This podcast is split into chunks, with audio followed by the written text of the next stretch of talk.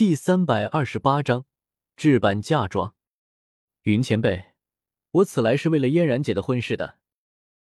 找了个位置坐下，我没再聊云云，与他大致说了下我的想法，然后问道：“前辈，你怎么看？”他脸颊上的红晕逐渐消退，柳眉微蹙，摇头说道：“嫣然还小，如今正是用心修炼的时候，不该这么早染上男女之事。”打扰他的修行。我，云云这话翻译过来就是孩子还小，应该用心学习，不能早恋。看来父母长辈望子成龙的这种心情，放在哪个世界都是共通的。前辈，你的意思该不会是等到嫣然姐大学毕业不，晋升斗王了，再和萧炎完婚吧？云云轻轻颔首，脸上满是认真神色。好像只有这样做，对纳兰嫣然才是最好的选择。他都是为了她好。云前辈，要是嫣然姐一辈子都晋升不了斗王，难不成要她一辈子不完婚？怎会如此？嫣然的天赋不比我差，我是二十六岁晋升的斗王，想来嫣然也差不多。云云盘算一番，神情认真的对我说道：“也就再过个六七年。”嫣然就能晋升斗王，萧炎不至于连这六年都能不了吧？他倒是等的了，他心中有薰儿那妮子，哪里肯这么早完婚？等再久也不着急。问题是我急啊！如今离纳兰嫣然退婚已经过去四年，要是再等上六年，就是足足十年。这么久，早大结局了吧？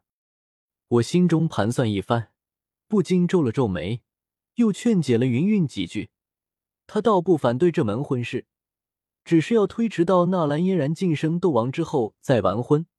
我只好冷下脸来，沉声说道：“自古婚嫁都是父母之命，媒妁之言。这件婚事，嫣然姐的父亲已经心意已决，雨云前辈不需再多言，只等着到时候去萧府喝一杯喜酒就是了。”云云顿时不悦。六眉一竖，恼怒道：“左使真是好大的闲心，难不成监察左部无事？给我老实乱来也就罢了，又来为我弟子乱做主，莫非是改行做了媒婆？”我也不生气，撑着个下巴细细欣赏她的容颜。云云平时脸上都没什么表情，此时美人薄嗔，倒是别有一番风景。云云见我直勾勾盯着她，又是气得一阵牙痒痒。银牙紧咬，呵斥道：“你这小辈，胡乱看个什么？”我嘻嘻一笑，刚要开口回答，再看大美人，殿外突然响起一阵急促的脚步声，接着一道倩影闯了进来，却是闻讯姗姗来迟的正主纳兰嫣然。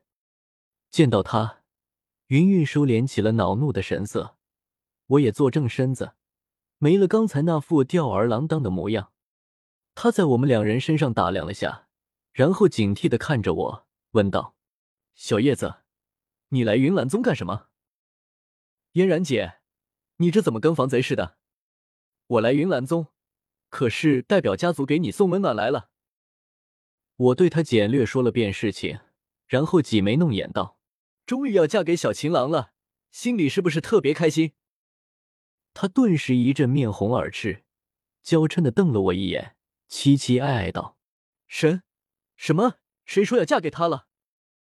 这反应真是有够标准的。我哈哈一笑，大包大揽道：“嫣然姐，你乖乖等着就是了。这些事情一切有家族和宗门给你准备，无需费心。”言罢，我也不给他们反驳的机会，径直往正殿外走去。只是走到一半，我突然想起什么，猛地回身看向云云。笑呵呵说道：“云前辈，嫣然出嫁，你身为老师，少不得要出一份聘礼。我听说过几日黑角域有场拍卖会，到时候我陪你走一趟，给嫣然姐置办些嫁妆吧。”纳兰嫣然脸蛋更红了，羞得很不得找条地缝钻进去，又暗怪自己没事跑这里干嘛。云云还是有些不高兴，但见我心意已决，她自知无力反驳。低头又见自家弟子虽满脸含羞，却暗自高兴，没有反对之意，也只好认了。但心中还是有些不舒服，不咸不淡回道：“云岚宗库房中东西虽然不及监察所不多，但也不至于一份嫁妆都凑不齐。黑角域还是不去了。”呵呵，纳兰帝国是小地方，黑角域是大地方，嫣然姐一生也就嫁这一回，嫁妆怎么能随意糊弄过去？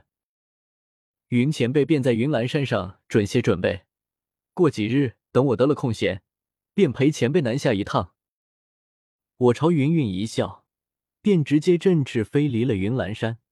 我邀他去黑角域，自然不是为了置办什么嫁妆，而是为了收集深谷融血丹的另一位主要。主要是小医仙最近要闭关进修，便刚好喊上云云同去，不然他终年待在云岚山上。容易憋出病来。嗯，我好歹是监察左使，关心下属的身心健康也是职责所在。一路飞入纳兰府邸中，我盘膝坐下，一边修炼，一边为小医仙和天火尊者。期间，纳兰杰又来了一趟，说是和萧家商量好了，婚期定在下月二十三号，是个好日子，离现在只有四十天左右。他又问：“这么短的时间，会不会太急了？”纳兰嫣然身份尊贵，四十天内布置一场合适他身份的婚礼，确实有些急。但我不可能把婚期延后，便说不会。他再相问：“这场婚礼该怎么布置？”答曰：“不用省钱，可尽造。”纳兰杰颔首离去，捋着胡须，一副若有所思的模样。我也就没有再过问婚礼之事，纳兰家族不至于连这点小事都办不好。继续在这院落内好好进修一番。数日后，一旁竟是关闭的石门缓缓打开，却是天火尊者终于提炼好了冰霜吼的血脉精髓。我与小医仙同时从修炼中醒来，推门而出，走了过去。我眼中带着几丝好奇，往镜室内瞥了几眼。只见冰霜吼原本丰满的尸体，此时已经干瘪下去，就像一具风干数十年的干尸，散发着股腐朽衰败之意。前辈，血脉精髓提炼好了？我问了句废话，实际是想见识见识成品。天火尊者心情也是不错，负手而立，笑而不语的扔了个玉瓶过来。我伸手接过，扑一打开。便有一股凛冽刺骨的寒意从瓶内冲出，让我好似突然置身于万年冰渊，激灵灵打了个寒战。身边的小医仙也感受到了，我们二人连忙运转力量抵御，相视一眼，我赞叹道：“不愧是七阶魔兽的血脉精髓，好宝贝！”再往瓶内瞧去，就是些奇特的冰蓝色血液，数量不多，但一看就不是凡品。又把玩了会儿，我将玉瓶还给天火尊者，大笑道：“恭喜前辈得此宝物，只等收集好生骨融血丹的药材后开炉炼制，前辈便能再度拥有肉身，当真是可喜可贺。”天火尊者接过玉瓶，瞥了我一眼，轻笑道：“小娃娃，老夫不会食言的，答应你的肉身肯定会给你炼制好。”